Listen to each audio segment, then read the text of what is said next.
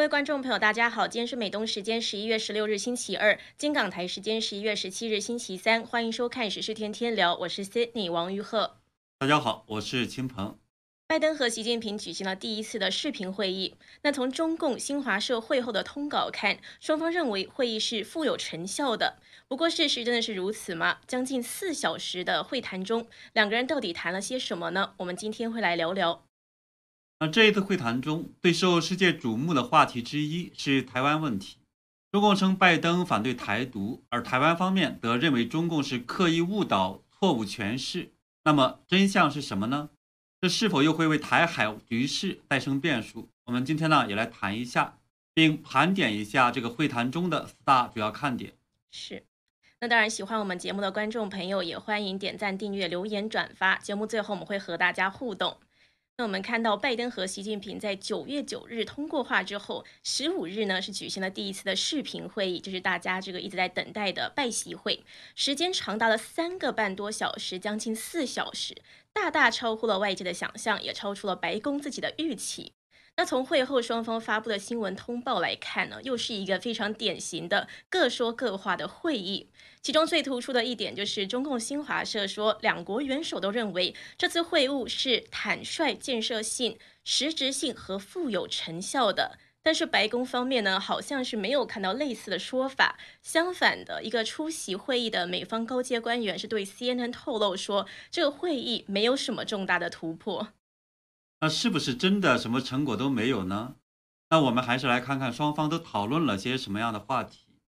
那我就发现这一次呢，就是谈论话题这种广泛的这种程度，应该是说近几年来中美两国领导人就是会谈中非常前所未有的。嗯，怎么说？嗯。那我就看到它包括呢是新的国际规则的这样的一种期待，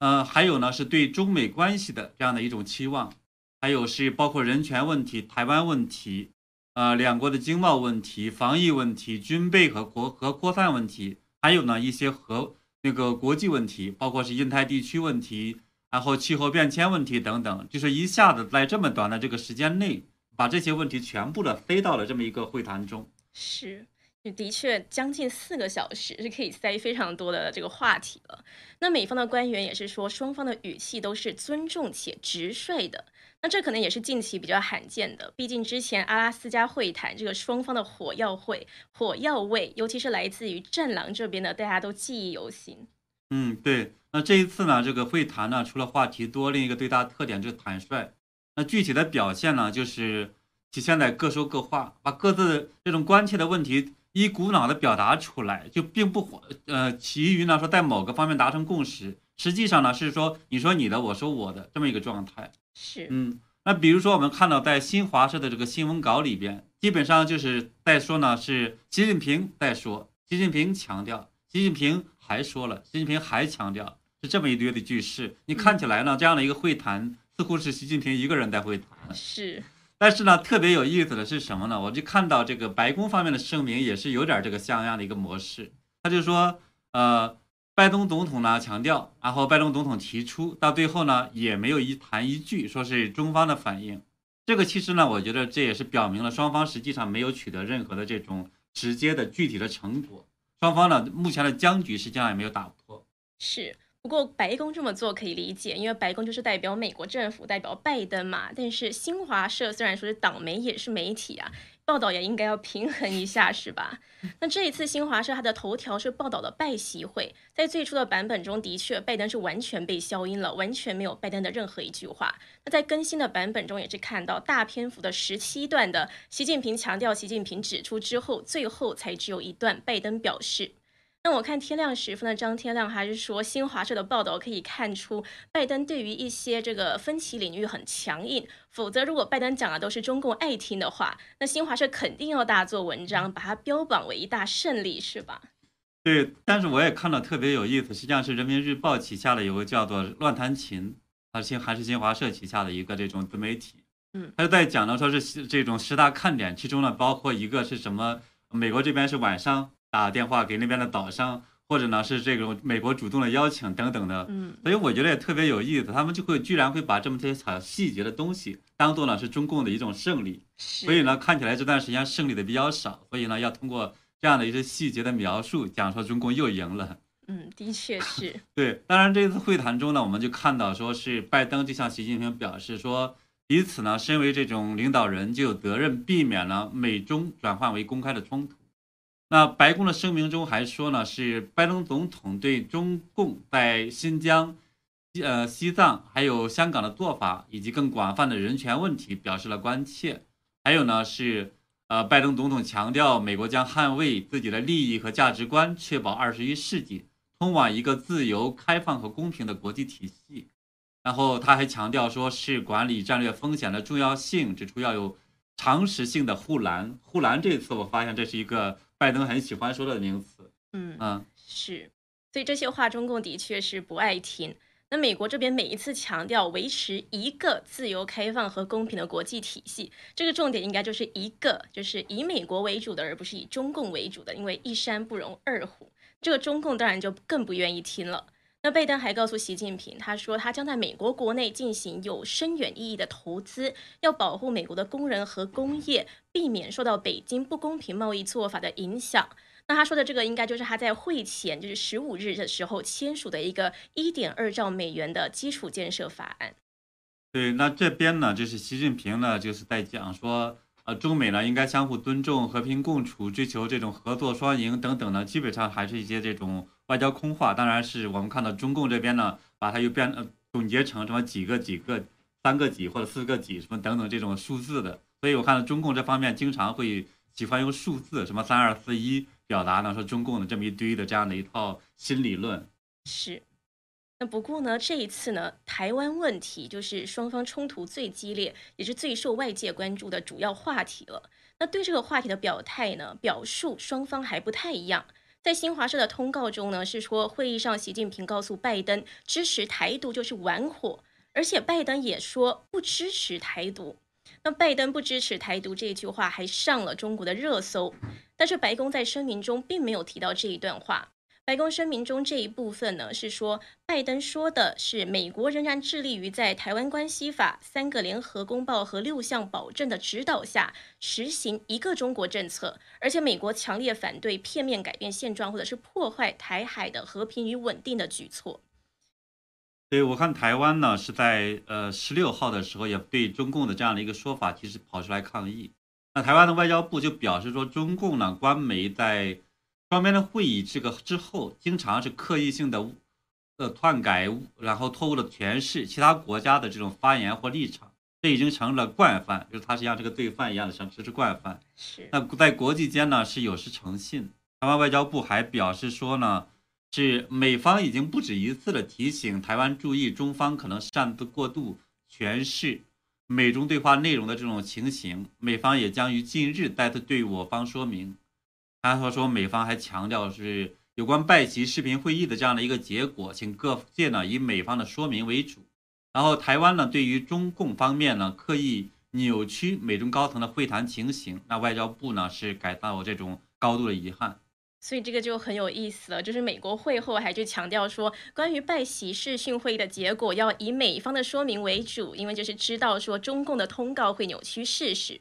不过呢，后来就是今天的时候，白宫专门举行了一个记者会，由资深的美国官员出来再次一次这个解读或者是报告会议的内容。那这位官员呢，就回答记者问题的时候，他就说了，美国的确是不支持台独，他说是 It is not something that the United States supports。所以呢，这个意味呢就很明显了。所以，难道说新华社这次是说对了吗？就是拜登的确是不支持台独，这个是事实了。嗯，这个不能这么看，因为实际上我们要看问题的话呢，或看他表述，应该说更完整的看这个内容。而中共在台湾问题呢，它确实是非常明显的是偷换了概念，也偷梁换柱。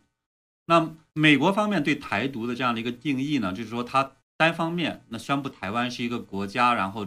在国际上如何做，就是这种突破这样的一些这种快速的一些这种我们讲说目前的一些界限，而中共方面呢，把中共其实不喜欢的所有的行为，它都定义为这种台独，所以这个是完全不一样的，这从定义上来看。嗯，而且呢，我们看到美国版本它有个叫做一中政策，它和中共版本的这种一个中国原则它也不一样。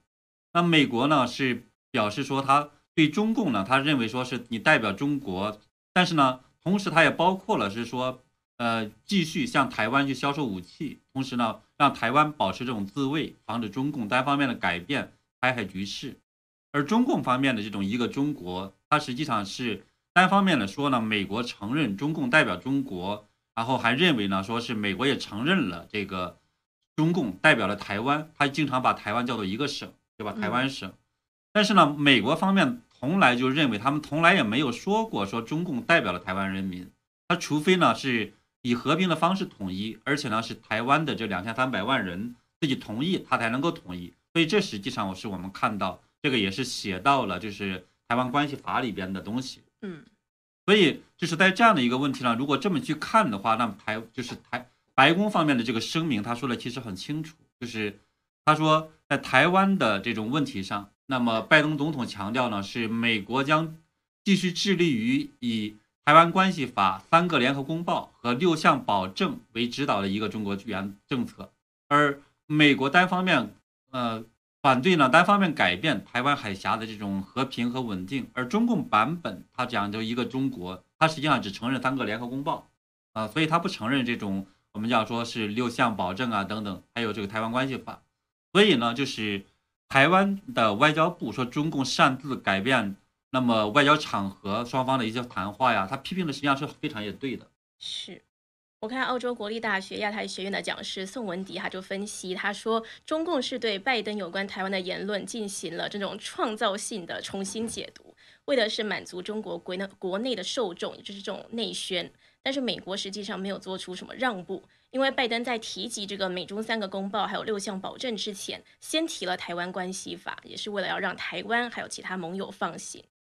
那之后呢？就我们看到台湾陆委会也是对于中共关于台湾问题的说法进行了一个批驳。这个陆委会说的呢是说中华民国是主权独立的国家，台湾从来不是中华人民共和国的一部分，两岸互不隶属是客观事实，也是当前的台海现状。台湾两千三百万人民坚定捍卫主权尊严和民主生活方式，绝对不受北京的威胁和挑衅。那陆委会还陆委会还说呢，中共不断的加大对于台的这种政军施压的恫吓，又企图要操作统战分化这些恶劣的作为，胁迫台湾接受他错误的政治主张，这个才是制造台海紧张对立的根源，这个也是国际社会公认的事实。对，也就是说，拓是相在中共这方面，也就是说，那不管呢，我们看到中共如何说是美国，呃。支持一个中国以及不支持台湾独立，那是现在客观上的局势是什么呢？是美国还在通过这种提升台湾的这种地位，在做出很多方面的努力，实际上是遏制中共，所以在这个方面也很难达成这个对台湾的妥协。嗯，我们之前的时候其实也进行过分析，就是呢说三个因素让美国没有办法放弃台湾，任由中共去进行吞并，那包括呢是第一个是台湾的这种战战略地位。第二呢是台湾的高科技，特别是芯片的这样的一个特殊地位。还有第三呢是，嗯，台湾的民主自由已经变成了国际社会公认的这样的一个座灯塔。美国呢如果不能够捍卫台湾，那就也会导致美国在整个自由世界中很难去继续立足。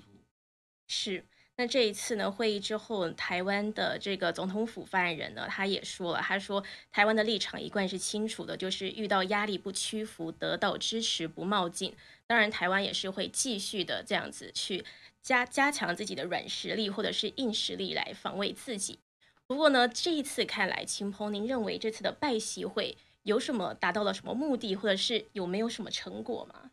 呃，我认为其实是有成果的。就是实际上的话呢，就是如果说我们讲说目的来讲，它是一个呢，是对于美方来讲，它释放了这种和解的一些信号，双方这一点是双方是相通的。第二呢，是设计了这种各自的这样的规则，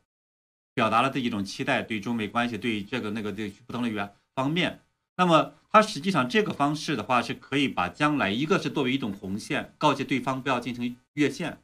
那么另外一点呢，把它摆出来之后。它还可以作为未来沟通和谈判的一个前提，所以这些方问题一股脑的倒出来，这四个小时把这个所有的话题都塞进去，其实是有必要的。嗯，那第三个方面呢，它其实是可以管控这种冲突。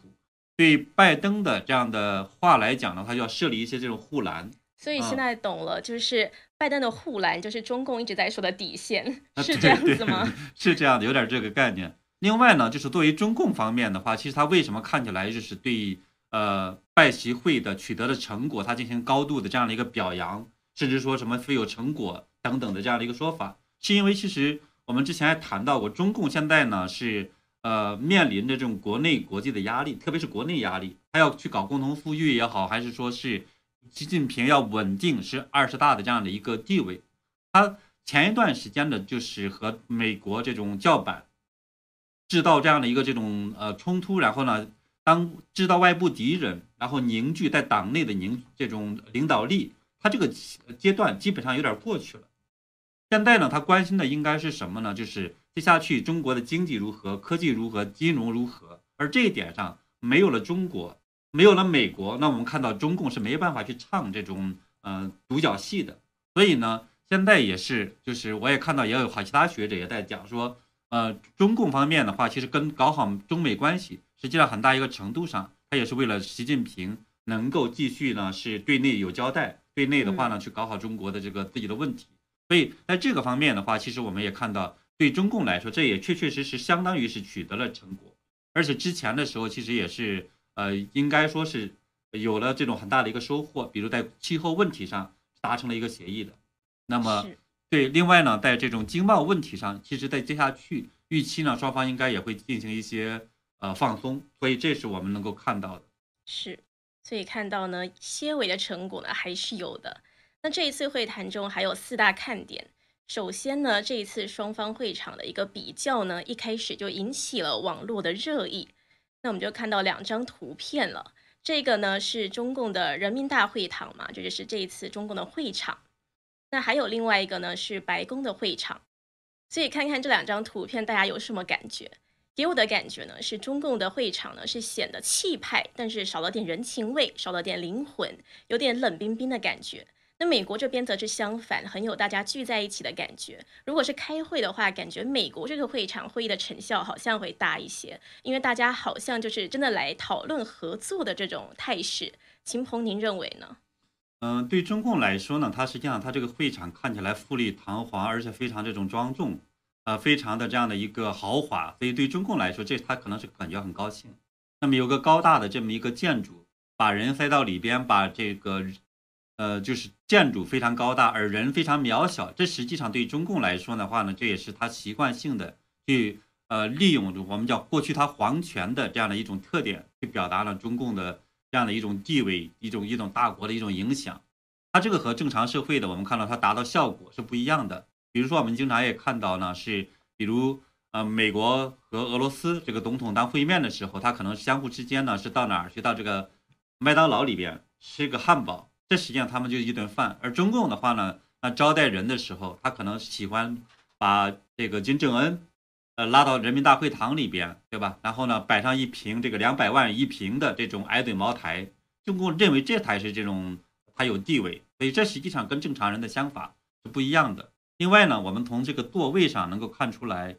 那么。美国这边呢，它实际上是个这种呃椭圆形的这样一个桌子，对吧？他们这么一个相互能够面对面可以面对面有互动，有也有这样的一个关系。而中共这方面呢，它强调实际上是领导人拜在中间，然后呢吃排排坐吃果锅，这实际上这个习惯不能改的。那谁坐错了位置，这个实际上是被认为是要犯政治错误的，所以这实际上是中共的一个特点。是。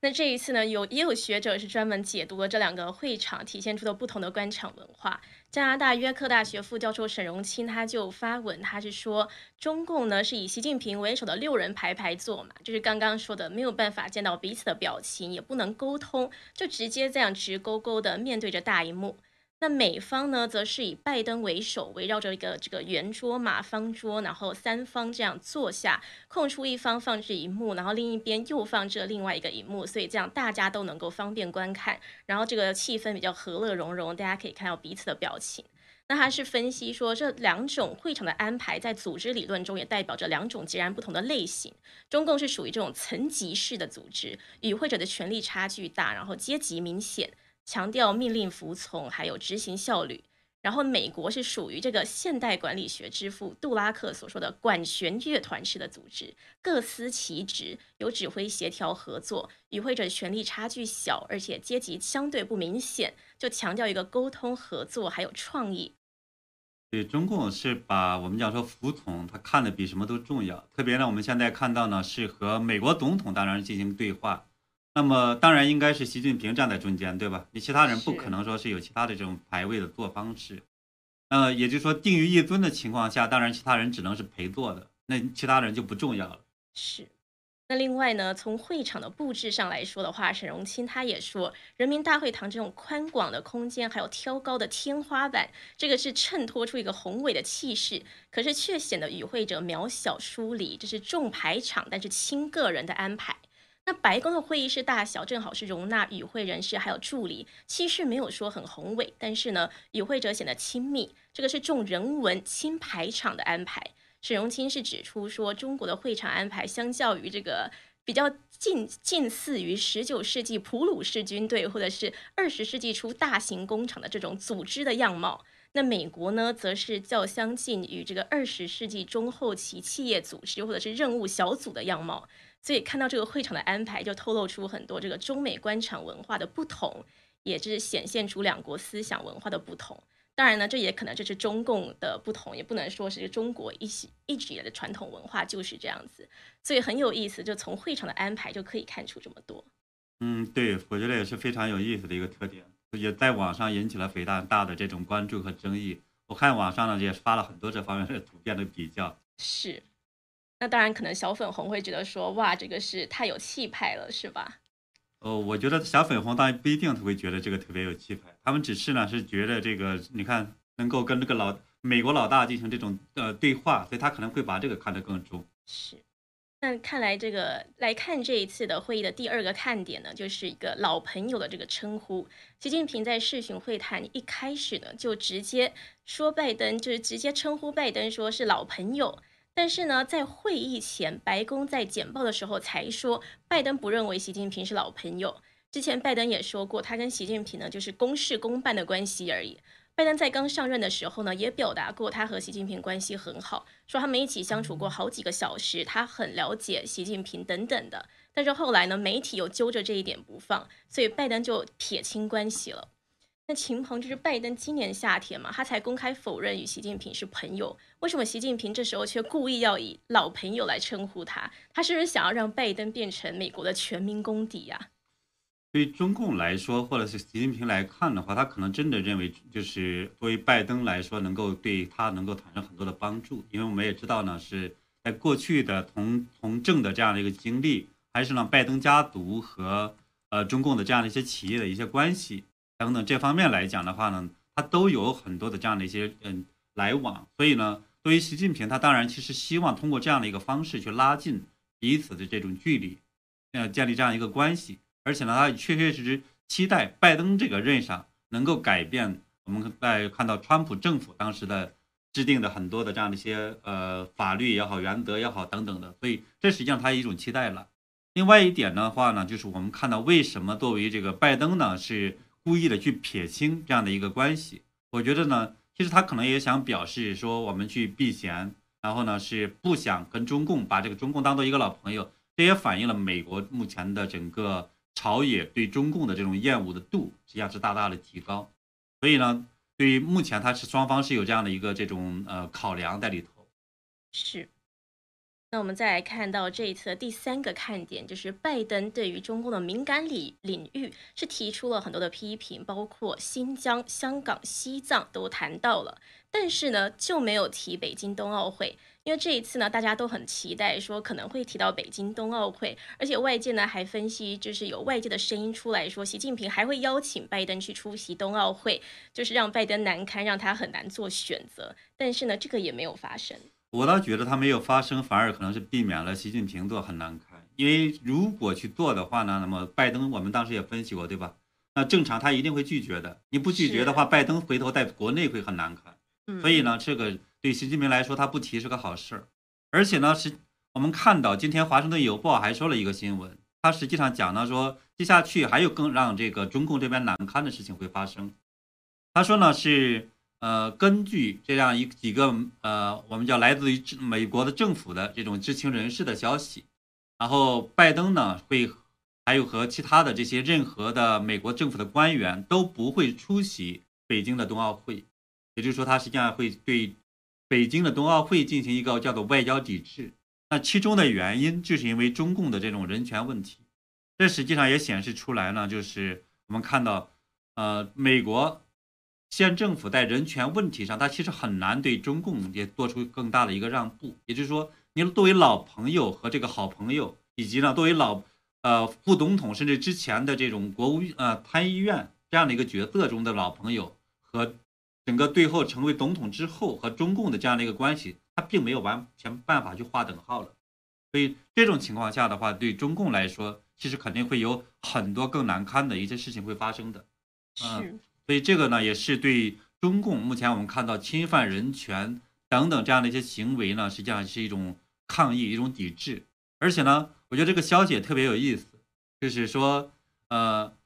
消息人士讲说，他说这这个美国政府的人官员讲，他说呢，现在呢是呃拜习会已经举行完了，所以呢，他已经也不用再去考虑其他这些事情了。那么这种情况下呢，拜登政拜登呢可能就会批准。类似于就是下边提上来这样的一个决定，然后呢去实施外交抵制，而美国政府呢也会把相关的这样的一个决定通报给盟友们，但是呢会让盟友自己来选择是否跟进美国的做法。所以我觉得接下去这个故事我们也会往下看。是，也就是反正这个习近平都见过了，那现现在也可以就是放心的去抵制，反正这样之后也不会见到面，也不会尴尬了。嗯，对，所以我觉得这个也是实际上相相互呢，实际上像前一期做一些这种让步，比如在气候问题、在经贸问题上，但是真正打架的时候，还是带回去去去打。所以这实际上我们看到的就是在美国和中国这方面的这个呃国关系已经发生了一些非常有意思的一个变化。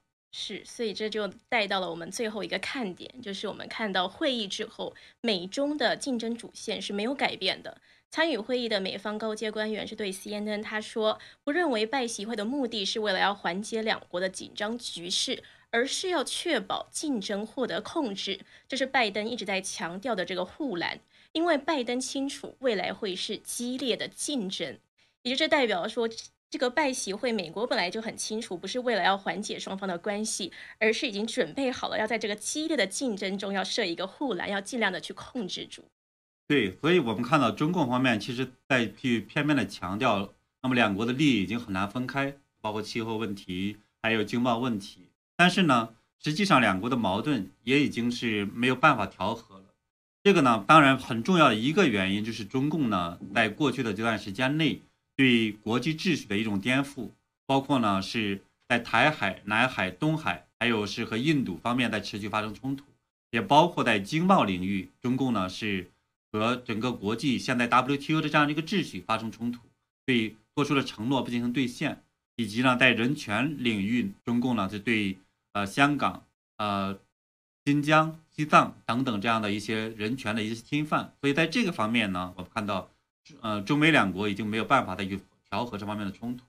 此外呢，就是我们也看到，那么就像今天呃白宫方面所讲的，那么拜登呢在整个会谈中也提出到了很多像美国的军事的冲突，呃，还有是呃计算机领域等等这些方面，其实也很难再进行这种调和。是，所以我们看到呢，现在这个美中竞争的路线呢，还是继续的下去，那也不会因为一个这个会谈呢就有所改变。好的，我们今天呢是谈到了这个拜习会双方的这个到底谈了什么。那还有这一个这个外界非常关注的世界都瞩目的台海问题，在这方面呢，也是两方的说法不是非常的一致，甚至呢，美国都跑去跟台湾说要以这个美国这边的说法为主，因为可能中共会扭曲事实。那我们今天也谈到了这个部分，还有这个四大看点，就是这个会场呢，这个排场就可以体现出不同官场文化是非常这有意思，可以去研究的一件事情。然后另外呢。还有这个人权问题、冬奥会，然后这个竞争的路线，我们也都谈到了。好的，那一样在节目的最后，我们来和大家互动一下。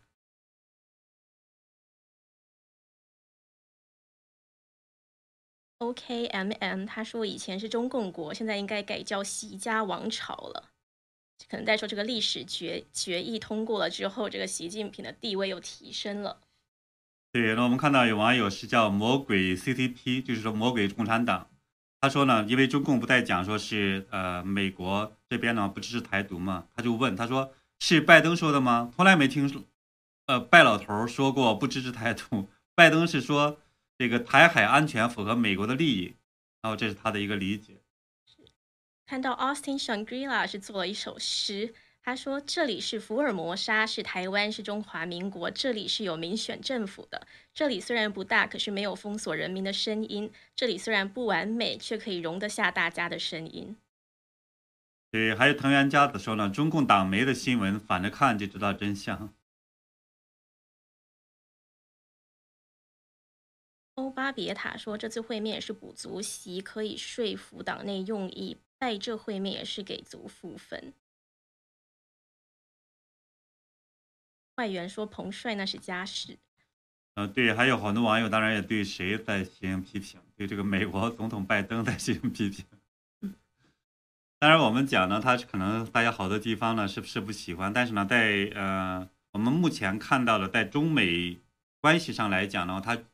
也不完全呢，像大家担心的那样，他确实呢，在很多方面在对抗对抗中共。嗯，刚刚说到这个彭帅是这个 Eleven，他在讲说 Where is 彭帅，就是我们上一次节目提到的这个虾的红火红的一个 tag 一个标签，就是大家都在关心彭帅的安危。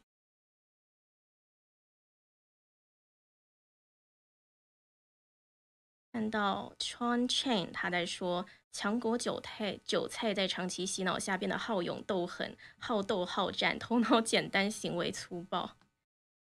不过这一次好像拜习会这一次就没有像上一次的阿拉斯加会谈这样子这么的，就是 大家真的就出乎意料，怎么会这个火药味这么重？这一次好像就是文明人比较文明一点的对话。对，就是当大家虽然在吵，在去说呢，说我不同意这个，不同意那个，然后呢，甚至这个习近平警告说是。台湾的问题呢，就不要玩火，但是呢，大家看起来都在相互能够把这个意见表达出来，所以我觉得这一点倒相对来讲是一个好事情。其实习近平之前不是要这些战狼装可爱吗？说不定习近平本来就是这次他自己学的挺好的，对他自己呢，可能是底下人那时候不听是吧？就战狼外交已经定型了，已经改不了。没有，我觉得是呃一一段时间一个要求。现在现在来讲呢，中共可能还是希望跟美国不要搞得太僵了，还是希望能够更多的合作。这样呢，对习近平的连任也好，对中国的经济呀各方面都会好，所以我觉得这个是有更多考量的。是。那好的，我们今天和大家互动就到这边，非常谢谢大家和我们互动，还有谢谢大家一直的收看和支持，我们也会持续的为大家跟进，还有分析时事。那非常感谢大家，我们明天见。